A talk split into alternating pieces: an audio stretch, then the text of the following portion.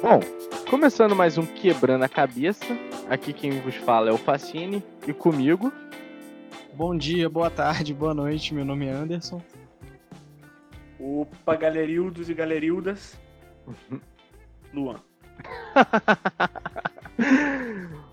e hoje com a gente novamente ela.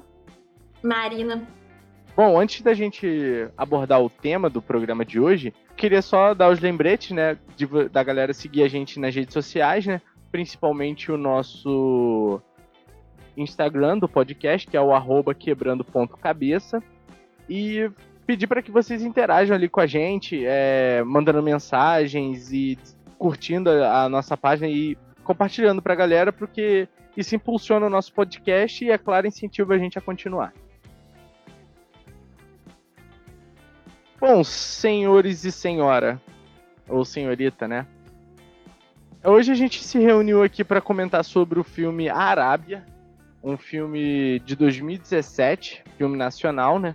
Dos diretores Afonso Shoa e João Dumans, ou Dumans, não sei.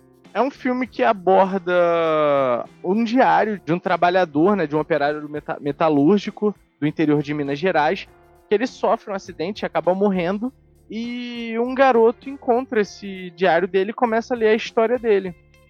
E aí o filme todo vai mostrando é, a vida, a memória é, desse indivíduo, né?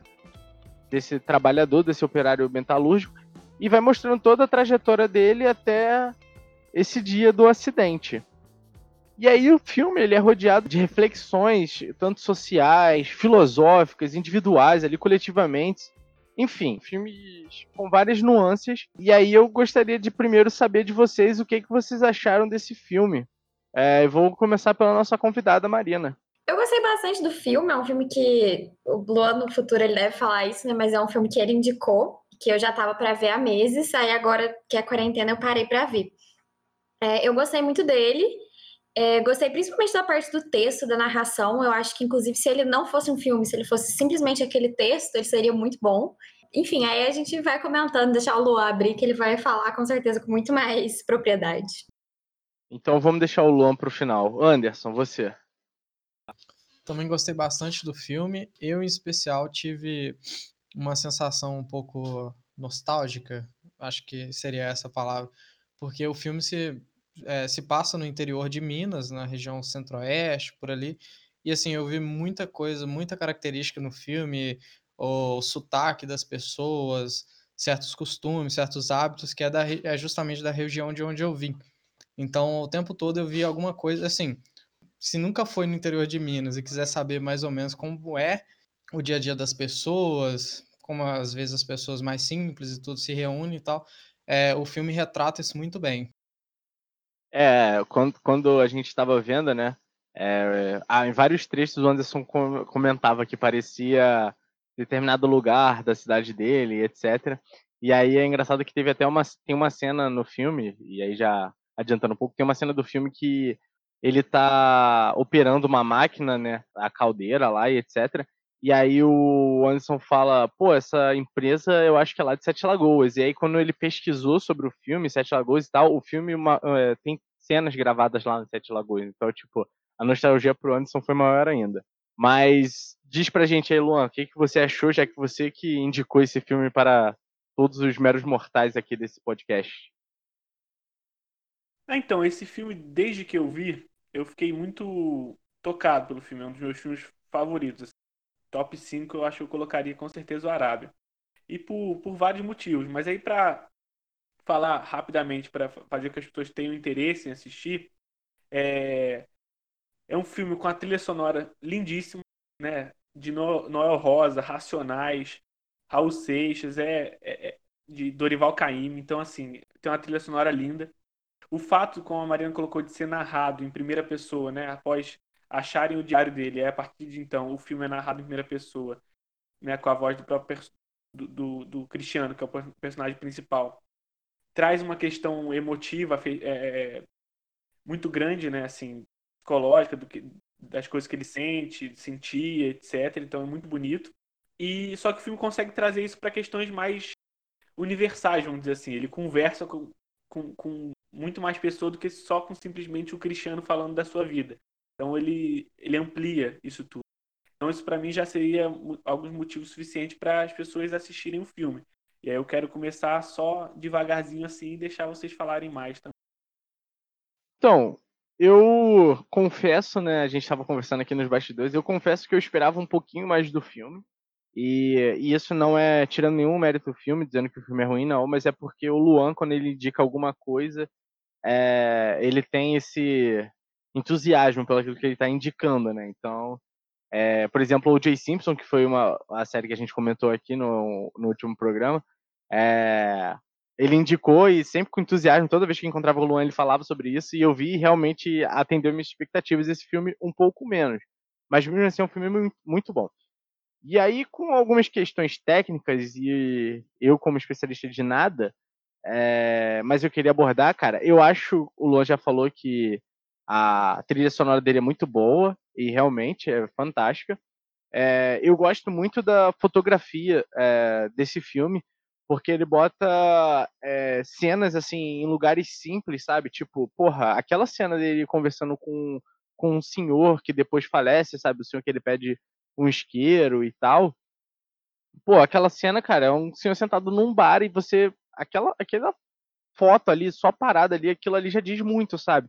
Você vê como é que é a vida, de, entre aspas, aqui de um aposentado, mas naquele caso nem era um aposentado, mas no interior, é, o que que você tem para fazer durante o dia e tal.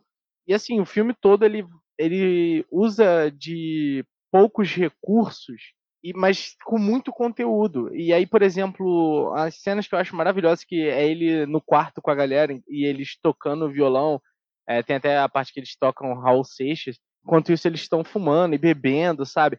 Você vê que, tipo assim, é só um quarto que a galera tá filmando com os caras tocando e cantando, e, mas ali você vê, tipo assim, o trabalhador é, no seu horário de lazer, tipo assim, o mínimo para ele ali que, que ele quer para se divertir, a hora dele de lazer é, é só ouvir uma música e cantar e estar tá reunido, reunido com os amigos, é, tomando alguma coisa. E, e, o filme ele trabalha muito com isso, isso eu acho sensacional.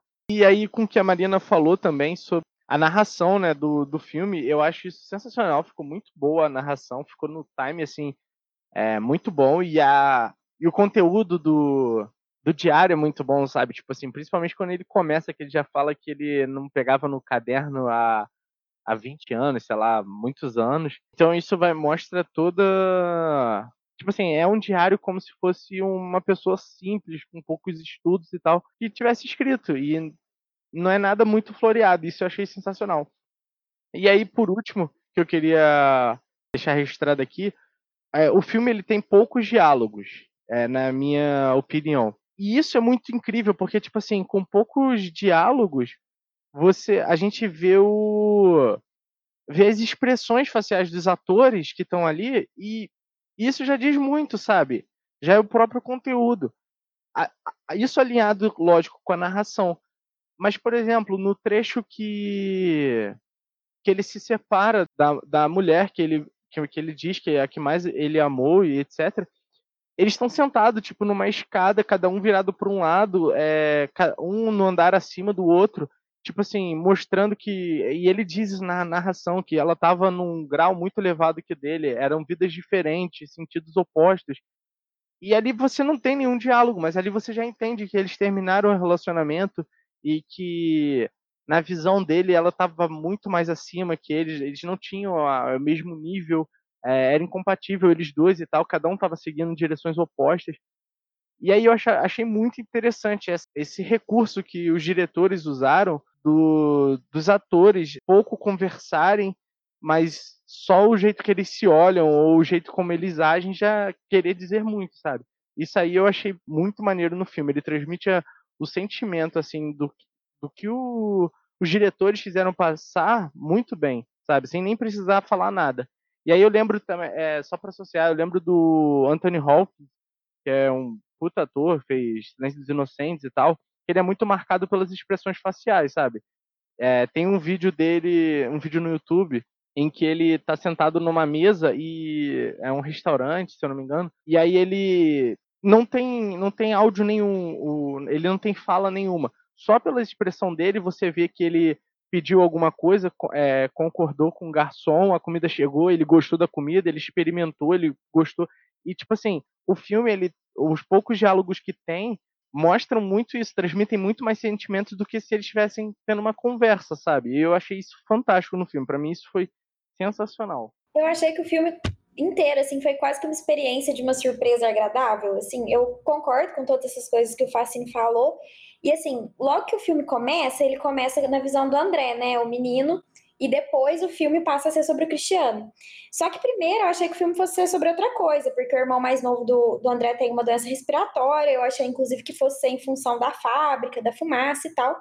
E só depois de uns 20 minutos de filme que aparece o título, né? O Arábio. E eu até assustei a hora que apareceu o título, porque foi super tarde. Só que depois você percebe que a partir do momento que o título aparece, é o momento que a história passa do André para o Cristiano, né? Que é esse trabalhador que a gente comentou, que é quase como se o filme fosse todo sobre ele e o anterior fosse quase uma introdução, assim, né? Para fazer a ligação. E eu achei várias, assim, pequenas surpresas na simplicidade do filme mesmo, como você falou.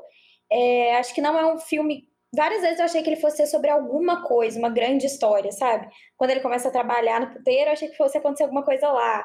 Quando ele fala da Ana, é, que ele fala logo no início, né? Vou contar a história de como conheci a Ana. Eu achei que fosse um filme mais romântico, que a presença da Ana fosse ser mais forte. E todas as vezes não era exatamente sobre nada disso, assim, era só a continuidade da vida dele. E, assim, isso foi surpreendente para mim, mas também foi muito legal. A, a hora também, né, que vocês falaram da, das músicas, da trilha sonora, no final do filme toca Marina, né, do, do Dorival Caymmi, e eu odeio essa música, porque cantaram ela pra mim a minha infância inteira, e eu tinha muito problema com isso. Mas é uma cena tão bonita, assim, e nossa, o senhorzinho que tá cantando é muito legal mesmo. E não é legal porque ele tá cantando com uma super técnica, ou porque ele tá super afinado, mas ainda assim é muito bonito. A própria narração também costuma ser um recurso já quase que, às vezes, preguiçoso, chato, um filme que é majoritariamente narrado, né? Que, tipo assim, alguém precisa estar falando o tempo todo. E nesse caso eu não achei que foi isso, muito pelo contrário. Não passou aquela sensação de que se ele não tivesse ali, ia faltar uma explicação. Ele não estava simplesmente complementando o que o filme não foi capaz de fazer. Muito pelo contrário, para mim o filme era a narração, tanto que o filme termina com um, um diálogo, não, um monólogo dele, né? Que eu achei assim muito bom. Para mim foi o ponto alto do filme.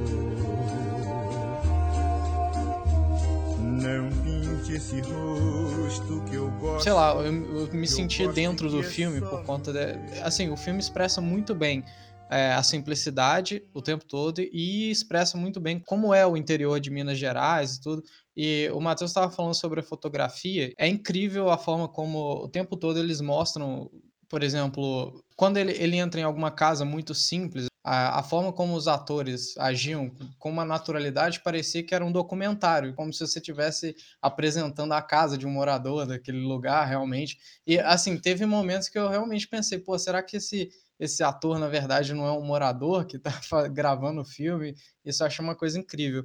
Sobre a narração do filme, eu também gostei muito da narração, principalmente por conta da, da simplicidade como é narrado, justamente. Não, não, não fizeram questão de rebuscar as falas e tudo, porque isso retratava justamente a, a ideia de um homem simples e as reflexões que ele tinha com base nisso. Foi, assim, fantástico. E você, Luanzinho, nosso entusiasta aqui do. Então, é, eu queria falar mesmo já no, do começo, que é a, a, o filme começa, como já colocaram, com o André andando de bicicleta por uma estrada. E aí aquela imagem dá muito uma sensação de liberdade, assim, sabe? Se você pensar em liberdade, você poderia ver alguém andando de bicicleta numa estrada vazia, com cabelos ao, ao vento, um jovem, sabe? Né? E aí, só que quando de fato entra no, na parte do filme, que é o, a partir da, da, da narração do Cristiano, você percebe que estrada para o Cristiano não significa necessariamente liberdade. Ele está o tempo inteiro à procura de emprego, de trabalho, né? Porque ele, ele no, do filme já começa a partir do momento que ele sai da prisão, né? E aí ele está é, em busca de trabalho. E no caminho ele encontra pessoas, ele, ele, tenta, ele, ele faz de certa forma amigos, mas que essas relações quase nunca é, se concretizam por, por muito tempo, já que ele tem trabalhos periódicos, né? E, e, há muitas sutilezas no filme. Por exemplo, quando ele vai é, para a fazenda Porto Feliz, que de felicidade para ele não vai quase se gerar em nada, porque acaba que ele fica três meses trabalhando na fazenda, na colheita de mexerica, né? E ele sai de lá, o cara paga para ele mexerica. Então, há várias também é, sutilezas e ironias do destino em relação a ele. Então, essa mesma estrada, metaforicamente, que para o André começa como quase como ó, ó liberdade, para ele aparece não como liberdade, mas como um fardo. O tempo inteiro em busca de emprego. Ele não consegue criar laços. Por exemplo, o caso da, da Ana, que foi que, ele diz que foi o mais próximo que ele conseguiu de ter uma família. Uma questão também que está tá colocada é da, da, da, relação que ela era, ela trabalhava no escritório da tecelagem e ele trabalhava meio que na parte mais braçal. E havia uma. Mesmo essa pouca diferença de um trabalho meio que escritório com o trabalho de chão de fábrica, também entra como um empecilho da relação. Isso também está colocado. Então, assim, a, as questões do trabalho, desse mundo do trabalho sem garantias, sem é, direitos, está muito forte no filme. O, senhor que, que alguém comentou que ele encontra, no bar, que acho que Facine comentou que ele encontra no bar, ele vai descobrir depois que foi um grande sindicalista, né? Que foi uma pessoa que lutou e tal, que inclusive teve grandes conquistas no passado em relação à colheita, ao pagamento. Citam até que depois dessa luta que teve na época, a fruta ficou mais do, doce e tal. E aí ele descobre depois que ele conversa com, com o pessoal que trabalha com, na colheita com ele. E aí, logo depois, ele descobre que, que o senhor morreu. Isso, para mim, é, é, um sinal muito claro de que esse mundo do trabalho, não só de, de, de direitos, é, de garantias, de leis, leis trabalhistas, né? mas também de sindicatos fortes, morreu.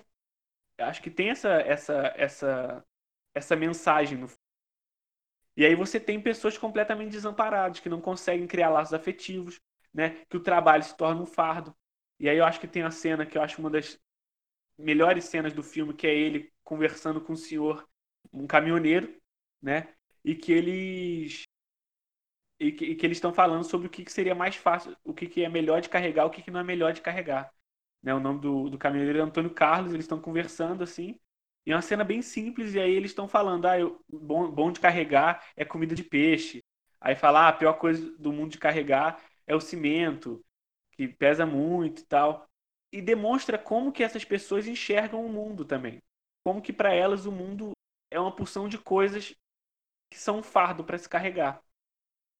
Então, como que essa questão do trabalho, como, como eu falei, principalmente nos dias de hoje, sem lutas sociais, sem sindicato, né, assim, forte, atuante, sem organização, porque também tem a ver com a falta de, de, de garantias no trabalho, essas pessoas né, não, não não consegue criar vínculos porque elas estão passando de um emprego para outro o tempo inteiro. E apesar de, se, de estar se tratando do Cristiano, no interior de Minas, que passa pela, pela construção civil, pela plantação de mexerica e, e etc., é um filme que também está falando, por exemplo, de motorista de Uber, de entregador de iFood, que está falando, sabe, expande para muitas outras, outras pessoas de outros lugares, assim, do Brasil. Sim, sim. Então acho que isso é, é, é, é, muito, é muito interessante. No...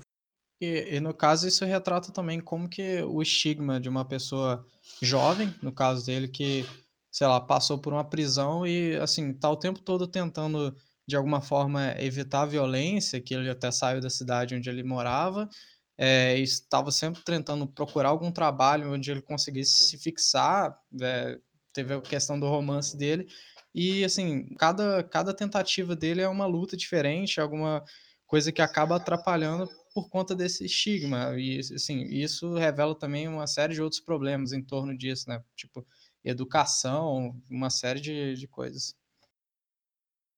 Acho que até isso que o Lua falou sobre é, eles não terem mais, por exemplo, a questão do sindicalismo mais forte para recorrer, acho que isso é marcado várias vezes no filme, né? Logo no início do filme, é, a enfermeira da cidade pergunta se ele vai em alguma reunião, que eu acho, pelo que eu entendi, tinha alguma questão de organização deles ali, ele fala que ele não é muito de reunião. Quando o amigo dele que levou ele para essa fábrica também é demitido, é, ele também fala: Ah, eu pensei em procurar o sindicato, mas acho que vale mais a pena ir procurar outro trabalho e tal. E acho que essa centralidade mesmo do trabalho na organização da nossa vida no geral, você vê que é, a, o principal elemento ali de como a vida dele está se organizando é o trabalho, né? Essa coisa dele ficar viajando. Logo que ele terminou com a Ana, ele foi para outro lugar, e aí, querendo ou não, né, a distância também. Eles já tinham, teriam terminado por conta do, do aborto, mas a questão da distância era mais uma. Então, mesmo, por exemplo, a Ana, que é a mulher que ele fala que ele mais amou na vida dele, não, é, não fez tanta, não teve tanto peso na hora da organização da vida dele, de onde ele ia ficar, de onde ele ia morar. Isso foi muito mais através do trabalho, né? Então, a centralidade que isso tem em cima das relações sociais que a gente constrói. E, assim, é um filme triste, claramente, porque, assim, acho que o filme começa com ele morrendo sozinho, que é o auge, a epítome disso tudo. E também a, a, o acontecimento lá dele com a Ana é mais trágico. Mas fora isso, não é um filme contado com tristeza, não é o Cristiano narrando as desgraças que ele viveu, nem nada assim. Não é um filme que é para ser triste. Foi até uma coisa, foi a primeira coisa que eu pensei na verdade depois que eu terminei de assistir. Não é um filme sobre câncer que é para você terminar o filme chorando. Só que ainda assim, o tempo todo ele é extremamente melancólico. Em momento algum ele coloca ah, a grande tragédia que aconteceu comigo de ter que trabalhar nesse lugar. Não é essa a narração dele, não é um papel de vítima. Não que isso seja um papel de vítima, né? Eu quis dizer que ele não faz isso com vitimismo, mas assim mesmo você termina o filme extremamente melancólico, é triste. E o que é triste, assim, não é esse um grande acontecimento. O que é triste são as circunstâncias da vida hoje em dia serem essas, sabe? Que essa é a vida média de uma pessoa média. Então, acho que não aquela tristeza clássica de filme para chorar, mas uma certa angústia, um pesar, assim, inclusive de pensar o quanto isso é real e o quanto isso é presente aqui pra gente, enfim o quanto isso é a vida mesmo. E, ver isso por esse prisma que é triste, assim. No final do filme, ele não tem como você ver isso de outra forma. Você vê uma vida normal e a vida normal é triste. Não, é, e, e aí eu vou expandir um pouco mais sobre que vocês abordaram muito bem o, o trabalho, né? O filme, ele, ele meio que, a trajetória né, do Cristiano, ele aborda vários temas que envolvem outras pessoas. Por exemplo, logo no início, o cara é preso, fica um ano e quatro meses, se eu não me engano, por estar tá com um baseado, fumando um baseado, sabe? E aí você já vê a criminalização da droga e também o, o preconceito, sabe, por ser pobre, por ter um rapaz negro com ele, né? E aí ele pega um ano e quatro meses de prisão por conta disso, sabe? E aí isso vai e queima ele para conseguir trabalho, para qualquer coisa, tipo a ressocialização dele, por mais que ele não tenha saído, como o pessoal costuma falar, saído pior da cadeia, sabe? Ele tenha saído querendo dar a volta por cima e tal, mas ao mesmo tempo isso é ruim para ele. Ele fica o tempo todo pensando que ele não queria. A última coisa que ele quer é voltar para cadeia, do tanto que no, tem uma cena do filme que ele tá né, no monólogo refletindo sobre isso. É, a gente vê a esperança da galera é, num familiar que pode ajudar, que tenha dinheiro e aí ele vai até, como o Luan disse, né, a Fazenda Feliz, ele vai por essa fazenda que um primo dele ganhou dinheiro e, e, comprou a fazenda e tal. Então ali ele pode conseguir alguma coisa. E ele chega lá e ele vai dormir num quartinho de ferramentas com a, com colchão, né? E aí nessa cena é incrível que o primo dele fala, pô, você tem certeza que você vai dormir aí e tal, que não sei o que. Aí ele fala, não, pra mim já tô feliz só de tá, poder estar tá dormindo, sabe? E aí várias questões que ele vai é, trazendo, né? É, vai mostrando, tipo assim, como, como eu já tinha dito no início, a felicidade de simplesmente estar tá podendo tocar um violão, é, ou então nesse caso dele podendo tá, estar dormindo. É, então, vários trechos ele vai passando passando vários exemplos ou casos de pessoas que passam isso diariamente, sabe? E a vida do Cristiano, ela retrata, eu acho que ela aborda isso tudo de uma maneira, principalmente no filme, né, de uma maneira bem sutil, mas muito impactante. Então, logo no início, o cara já é preso aí, já tá com um porte pequeno de maconha, e ele fica muito tempo preso para um pequeno porte, e logo depois ele começa a correr atrás de saber para onde ele tem que é, correr atrás de um sonho, correr atrás de ser alguém na vida e tal. E assim, vai dando uma merda atrás da outra e ele nunca desiste e tal. É aquele cara que vive na estrada com a mochila e uma bolsa. E aí eu acho que isso ilustra muito bem, tipo assim, vários, é, vários problemas sociais que o Brasil tem. E aí ele mostra também o filme, ele mostra um outro Brasil, sabe? Que é esse Brasil do interior, é o Brasil é, de lugares de plantação, de lugares de fábricas, e que a gente acaba não tendo muito contato, sabe? Quando vão fazer um rota num filme do Brasil, é no litoral, mulheres bonitas dentro dos padrões, ou é sobre violência e tal, e nesse filme é, é tipo assim, é um outro Brasil, sabe? É um choque de realidade é, você assistindo esse filme, né? E, é, e aí foi como eu falei no início, que é muito impactante ver com o Anderson e ele comentando assim, quase que a cada cena os cenários que vão mostrando e ele contando que aquilo ali ele viu e se enxergava de certa forma, coisa que a gente acaba não tendo tão contato ou não tem tanto espaço para esses cenários, sabe? E aí eu acho que o filme mostrou isso de uma forma assim muito sutil e muito muito boa de ser vista e interpretada aquilo, sabe? Entender aquilo, compreender como aquilo funciona como, como você disse, ele, ele retrata assim várias, várias situações, vários cenários que remetem a tipo assim situações em todo o país. E teve até uma, uma parte em que ele está na estrada que o Matheus fala: Ah, isso é perto de Itaipava. Na verdade, era em Minas mesmo, mas aí vale a observação de que é, o filme todo se passa naquela região do interior de Minas, mas a todo tempo pode parecer tranquilamente, se ele não fala onde ele está e tal, que ele foi para outro estado, entendeu? Em qualquer região do país, porque retrata o cotidiano mesmo do, do, do trabalhador e tudo. Então, a coisa que eu acho muito interessante também é que o filme não aborda o Cristiano como um herói, um vilão, sabe? É só o Cristiano. E eu acho também que, ao mesmo tempo que ele está sempre em busca de trabalho, né, de emprego, etc., você não vê muito uma, uma perspectiva nele até dessa de, por exemplo, ganhar a vida, ser alguém na vida, ou preciso vencer na vida, atrás de um sonho. Você vê que eu acho que é bem simples, assim, é, é a mera sobrevivência. Tanto que qualquer coisa para ele acaba sendo bom e tranquilo. E, e os, os momentos mais interessantes para ele, como o Facine falou, são momentos, por exemplo, que ele tá tocando com os amigos dele, que ele, com, né, com as pessoas que trabalham com ele, quando ele tá quando ele tá tocando o Racionais, o Homem na Estrada, no violão, que é muito bonita a versão. Quando, por exemplo, ele tá escrevendo, porque a gente tem que lembrar que isso é um diário, né? Então, nesses momentos que eu acho que ele se, se encontra mais feliz, vamos dizer assim, né? São os momentos mais é, legais para ele, porque do outro lado ele tá só basicamente sobrevivendo, trabalhando e vivendo do mínimo do mínimo, assim. Tanto que se você for olhar quando ele tá no último trabalho dele, que é onde ele, ele sofre acidente, a casa onde o André acha uh, o diário é minúscula, é pequenininha, é pequena, não tem, não tem luxo, não tem nada. Então é a mera sobrevivência. E aí tem um monte de gente que vive exatamente dessa forma, o que é, o que é muito triste. E aí não, e aí não existe tanto essa, essa questão de preciso vencer na vida, é, vou, na estrada é um mundo de oportunidades, né? Acho que não tem muito isso, é, é mera sobrevivência. E aí eu acho também que é, que é, que é uma questão que é, que é muito interessante, que eu fazia na metáfora da, da liberdade, você só consegue obter a liberdade, de certa forma, quando você tem as condições básicas, no mínimo, assim, de sobrevivência. Você só consegue, e aí eu falo de modo geral, assim, você consegue ser livre, por exemplo, a participar politicamente, né? Essa coisa que a gente tenta, essa liberdade abstrata. Ah, eu sou livre porque eu posso ir e vir, eu sou livre porque eu posso votar, eu sou livre porque eu, eu posso expressar as minhas opiniões. Isso, no final das contas, é, é muito pouca liberdade quando você tem uma população que está o tempo inteiro preocupada no que vai comer e precisa trabalhar diariamente.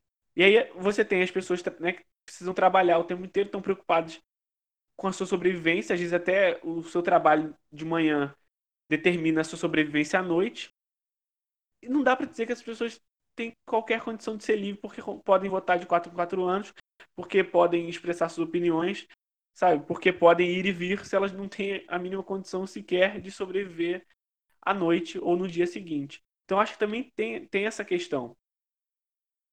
Acho que toda essa questão de como que foi sendo construída a subjetividade dele, de que realmente é uma questão só de sobrevivência, como o Lula disse, ele não tem, por exemplo, ele não almeja ser alguém na vida, ou ter dinheiro e tudo mais, mas até a questão da família, que é uma coisa mais simples, mais palpável, que a gente vê que, que é mais possível, assim, que todas as pessoas às vezes têm esse básico, ah, quero formar uma família e tudo mais. Para o Cristiano parece que nunca foi um plano. Parece que, por exemplo, quando a Ana engravida é uma surpresa e só então ele descobre que aquilo era uma possibilidade para ele. Que inclusive quando ele perde, é, dá para ver que é uma coisa muito dolorida para ele, mas também não foi um plano, não foi um, um objetivo de vida e tudo mais. Acho que nada na vida dele se constrói em, em torno de pensar em durar ou de fazer planos. É realmente o básico da sobrevivência mesmo, como o Lua disse. E aí eu acho que é muito legal porque todo o texto, né, ele fala que ele vai escrevendo, ele escreve quando ele entrou numa aula de teatro e pediram que ele fizesse um diário e tudo mais. E aí eu fiquei pensando sobre como também a arte não aparece como um escape ou uma maneira de expressar e criar mesmo. Porque várias vezes ele fala, ah, isso eu só percebi agora, isso eu só percebi escrevendo, né? E como que foi um momento em que ele parou para olhar para a vida dele, para contar a vida dele, e talvez a partir daí, não necessariamente um planejamento, mas uma reflexão sobre de que forma ele estava vivendo, né? Que é o que chega, inclusive, a reflexão final, quando ele meio que é, faz aquele final todo bastante revoltado, assim. É, mas acho que isso tudo aparece. A construção da subjetividade dele é muito em torno da sobrevivência o tempo todo. Mas quando aparece, por exemplo, a arte ou a opção de se expressar, isso é colocado de outra maneira, o que eu achei muito interessante. Não porque isso resolveria todos os problemas, como de fato não resolve, as condições reais da vida dele continuam sendo aquelas que são muito difíceis, mas uma possibilidade de algum tipo de liberdade. Acho que não é essa que o Lua tá falando, mas eu não sei, eu senti que ali ele, ele construiu alguma coisa a mais, ele teve a oportunidade de, de ver isso de forma diferente, inclusive num, num, num, num ponto de vista de conscientização mesmo, sabe? Da vida dele, do papel que ele estava cumprindo, das oportunidades que ele teve ali e tal. Acho que meio que foi o que possibilitou ele a chegar a esse momento. É, e eu só queria complementar é, o que a Marina falou, né? É, ele nunca plane... ter planejado, tudo para ele sempre é uma surpresa e ele nunca vai é, não, não está em busca de algo maior e tal. E também é porque não, não é oferecido isso para ele, sabe? Que é exatamente o que você falou da, da arte, que é uma das poucas coisas que são oferecidas para ele durante a vida dele. E aí é quando ele se encontra, né? Então, tipo assim, é, o que justifica isso é, é, exatamente as condições, né? As oportunidades que, que é dada, que são dadas a, a essas pessoas. E aí, ou ele não planejar, ou de repente ele não ter planejado uma, ter uma família, ou, ou querer ter uma família, de repente é porque ele nunca teve uma, sabe? Então, não tem como ele planejar aquilo que ele nunca sentiu, nunca soube, nunca conheceu. E aí, para ele, o que consiste era nisso, né? De poder dormir, poder comer, poder trabalhar. Era coisas que já tinha sido restringido, ele só conseguia saber o que ele queria porque já tinha sido restringido a ele, sabe? Então é muito difícil esse planejamento, é, é, esse ponto dele de ver na frente o que pode acontecer, o que ele vai fazer. Tanto que ele tem um desprendimento muito grande, sabe? Com as pessoas, com as coisas. E aí o, o, mostra também que o mínimo que ele tem de desprendimento, que é a Ana, que é o Cascão, essas pessoas se, ele perdem, ele perde essas pessoas. Então, tipo, o mínimo que é oferecido também é perdido, sabe? Então, isso mostra o quão doloroso é a vida de, do cristiano, né? Sendo ali um exemplo de milhares de brasileiros. Acho que também a parte quando ele tem aquele atropelamento e ele foge, vai para outro lugar e tudo mais, ele fala que antes disso ele estava viajando por três anos com o Nato, que era um amigo dele, que inclusive estava naquelas cenas é, onde eles cantam juntos, que a gente já falou e tudo mais, é, o medo dele de, ser, de voltar a ser preso ali é tão grande que, pelo que eu entendi do filme, ele simplesmente vai embora, assim, sem satisfação, ele não diz para onde ele tá indo e tal, não é uma despedida. Ele realmente vai embora porque ele tem que ir, porque ele tem que continuar sobrevivendo, porque ele não vai voltar para a cadeia, mas ele tem que arrumar outro emprego, e é tudo sempre nesse ritmo, assim, ele vai tendo que deixar as coisas para trás. E aí eu acho que o filme, como o Lua disse, não, não coloca ele nem como vilão, nem como herói, mas tem uma sensibilidade muito grande de mostrando a trajetória dele. E acho que o, o, começo do filme já é muito emblemático nesse sentido, porque ele morre sozinho, assim. A questão do início do filme, o André descobre o diário, porque eles não sabem com quem entrar em contato, para quem noticiar que aquela pessoa morreu, o que fazer com ele, né? Agora que ele morreu, porque ele acaba a vida assim, sozinho, num lugar pequeno, trabalhando num trabalho que ele não gosta, e ele não conseguiu construir laço nenhum.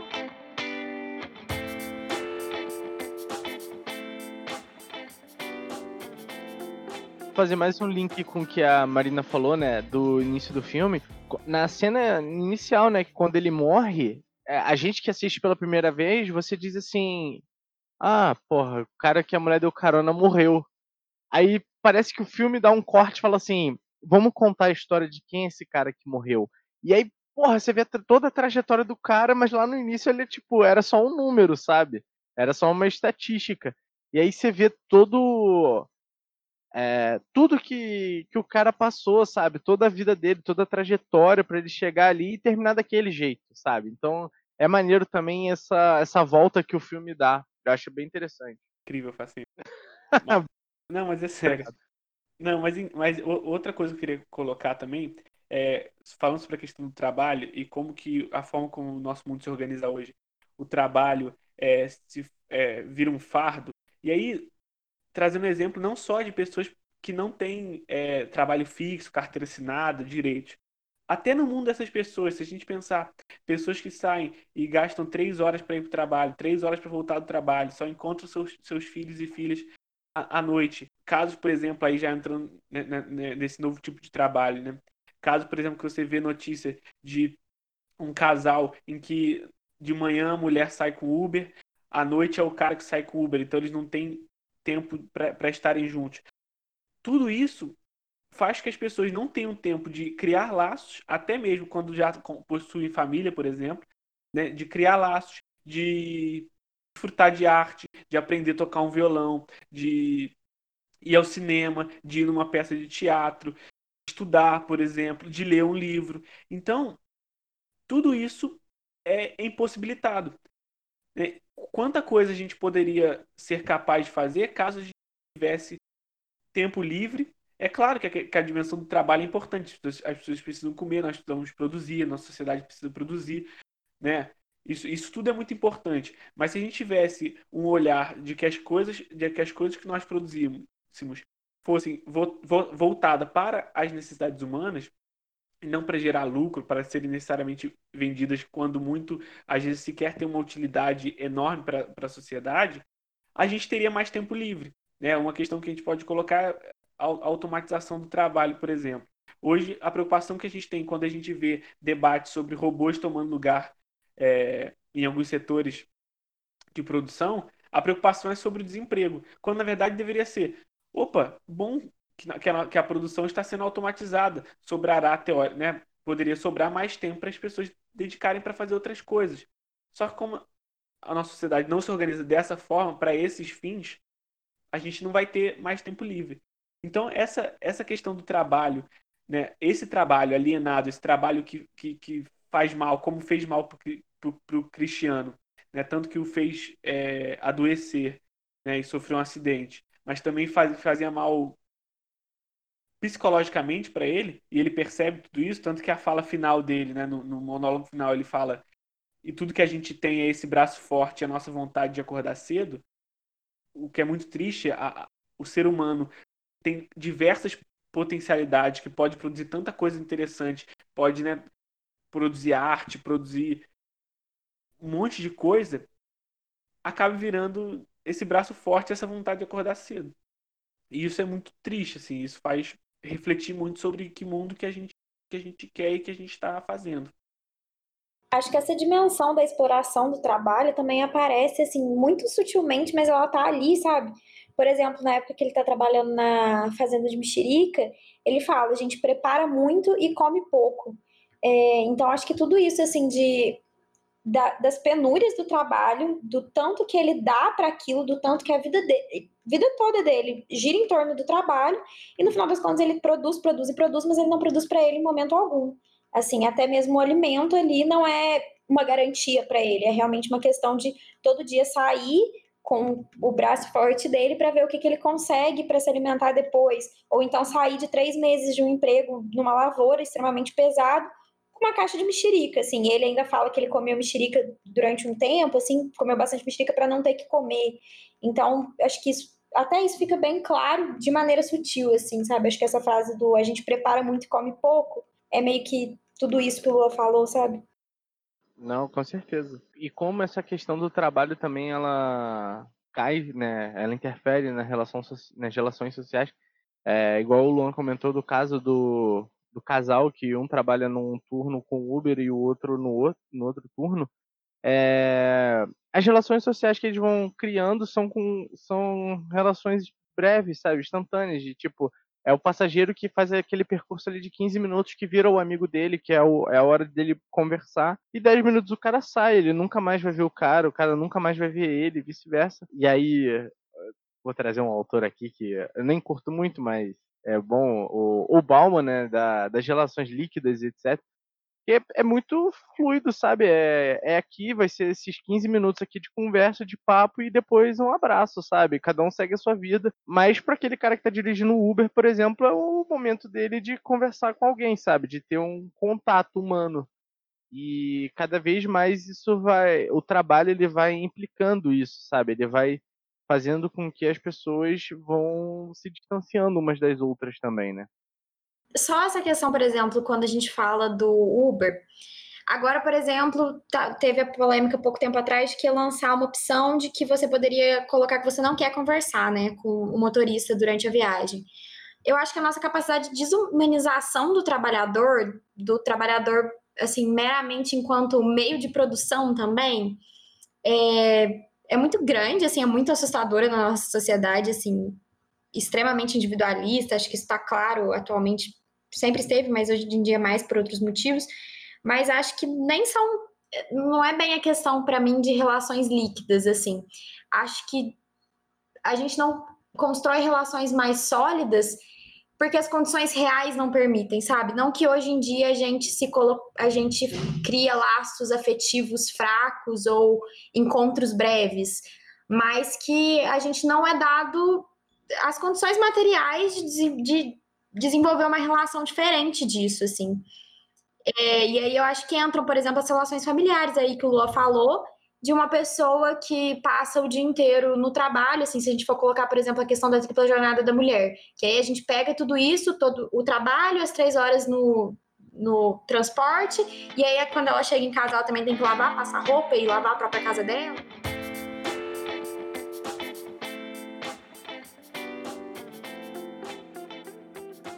E, e só e no filme, é, rapidamente, aí tem pouca, pouquíssimas mulheres no filme. Se eu não me engano, lembrando rapidamente, são duas que aparecem.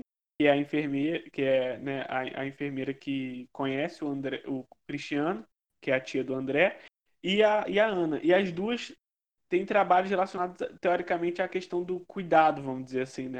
É, questões mais de organização, né? No caso da enfermeira, mais especificamente ao cuidado, e a Ana, que é a questão de, de, de organização de escritório, se não me engano, é, é, contabilidade. É isso? Não tenho certeza, mas a única outra mulher que eu lembro que apareceu no filme, curiosamente, foi a dona do puteiro. Que é, que também é, se, se relaciona um pouco com isso, que era a pessoa que tomava conta dali e tal, que sutilmente mostra também essa separação de, de trabalho entre os homens e as mulheres dentro da sociedade, que se relaciona com a questão da dupla jornada de trabalho quando a fábrica pita, faz reclame de você. Nos meus olhos você lê como sofro cruelmente. Certo, e por que, que o filme chama Arábia? Alguém quer, alguém quer responder? Sei lá. Eu acho que só você sabe responder. Deixa só, antes do Luan fazer o aprofundamento dele, que eu sei que vai ser bem reflexivo, né? Eu achei genial a piada que o cara faz sobre é, a galera que desce lá no deserto do Saara. Eu ri pra, pra caramba. É, aí naquele momento eu pensei que a Arábia seria por conta da, da mão de obra barata, mas aí eu acho que. Mas aí eu me perdi um pouco, que acho que o cara que contrata o, o tal do pedreiro, ele que era o árabe e tal. E aí pode ser que seja o local onde a pessoa vai trabalhar e lá ela é só funcionária. Ah, sei lá, eu meio que dei uma viajada. Só queria falar sobre a piada mesmo, que eu ri Então, eu, eu não, não cheguei a ver em lugar nenhum que explicasse o nome do filme. Mas, assim, pra mim fica, um- fica meio claro que é em relação a justamente essa piada. Você quer contar a piada, Facine? Aí eu explico. É, pô, pode se contar. Ah, um árabe veio pro Brasil, aí contratou os cinco melhores pedreiros que tinha aqui pelo Brasil e tal para fazer uma obra lá na Arábia. E aí, quando o avião estava passando ali pelo deserto do Saara, o avião precisou fazer um pouso forçado. E aí, nisso que ele faz o pouso forçado, a galera desce do avião. Aí os pedreiros veem aquele, aquele deserto ali, né? Com porra, areia pra caramba, e um deles vira e fala assim: Rapaz, olha o tanto de areia que tá aqui. Aí o outro, não, é realmente muita areia que não sei o que. Aí fala, porra, imagina na hora que chegar o cimento, cara. E aí, é, na hora eu ri pra caramba dessa piada. Agora ficou meio constrangedor contando sem graça. né? É, qual- qualquer coisa a edição coloca piada, sei lá, não sei. Mas. É, eu coloco É. risada. Cara, então, assim, pra mim ficou claro a partir dessa piada que é base, que assim, que é isso. É, o mundo para essas pessoas é um, um grande deserto de areia em que só falta chegar ao cimento para elas começarem a trabalhar, assim, sabe? É, acho que a metáfora é essa. O mundo para essas pessoas é visto como o, o lugar de oportunidade de trabalho o tempo inteiro, mas, mas não é oportunidade no sentido positivo. É, é, é no sentido assim, de que essa pessoa precisa trabalhar para sobreviver. Então, ela está sempre disponível para qualquer trabalho que aparecer para ela.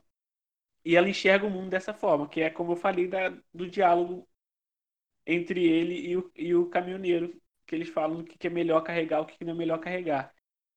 Para mim, assim, me parece que a referência do, do, do Arábia é isso, assim, é esse, esse deserto de areia em que, esses, em que esses trabalhadores olham e, e esperam o cimento chegar, porque, assim, tem muito trabalho para fazer. O mundo, para eles, se fica restrito à questão do trabalho, vamos dizer assim. Não sei se eu expliquei bem, se, se- faz sentido, não sei o que vocês acham.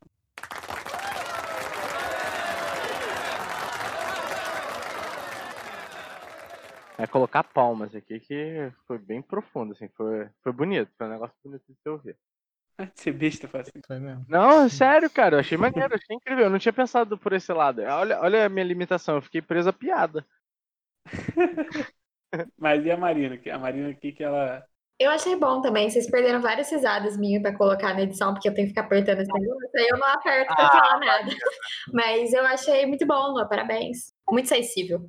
Eu não quero parabéns, quero ver se vocês concordam, cacete.